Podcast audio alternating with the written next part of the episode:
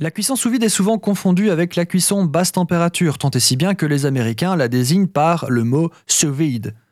Bien que distincte, il faut avouer que la combinaison des deux concepts est particulièrement optimale et le fait de confondre les deux est tout à fait excusable et compréhensible.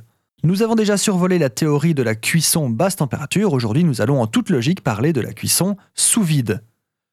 Le principe général de la cuisson sous vide est de prendre un produit, ça peut être une viande, un poisson, un légume, ce que vous voulez, même un plat mijoté ou du potage, et de l'enfermer dans un contenant duquel nous allons extraire l'air qu'il contient.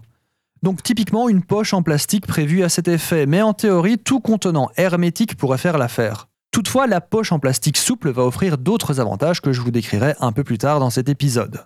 Le sous-vide permet une conservation prolongée des aliments et une grande facilité d'utilisation. Un produit mis sous vide ne va plus être en contact avec son environnement extérieur, ce qui permettra de conserver tout son jus pendant la cuisson par exemple.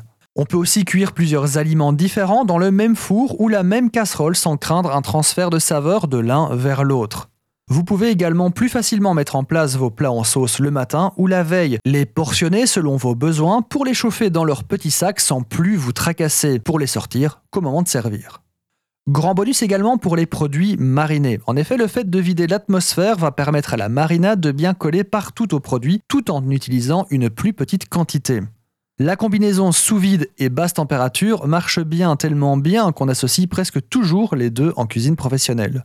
Alors bien sûr, le sous vide a ses limites. Déjà, la température. Les sacs prévus pour les hautes températures ne permettent en général pas de dépasser les 115 degrés Celsius. Oubliez donc les grillades et ce genre de techniques plus traditionnelles. La deuxième grosse limite est la pollution plastique qu'elle engendre.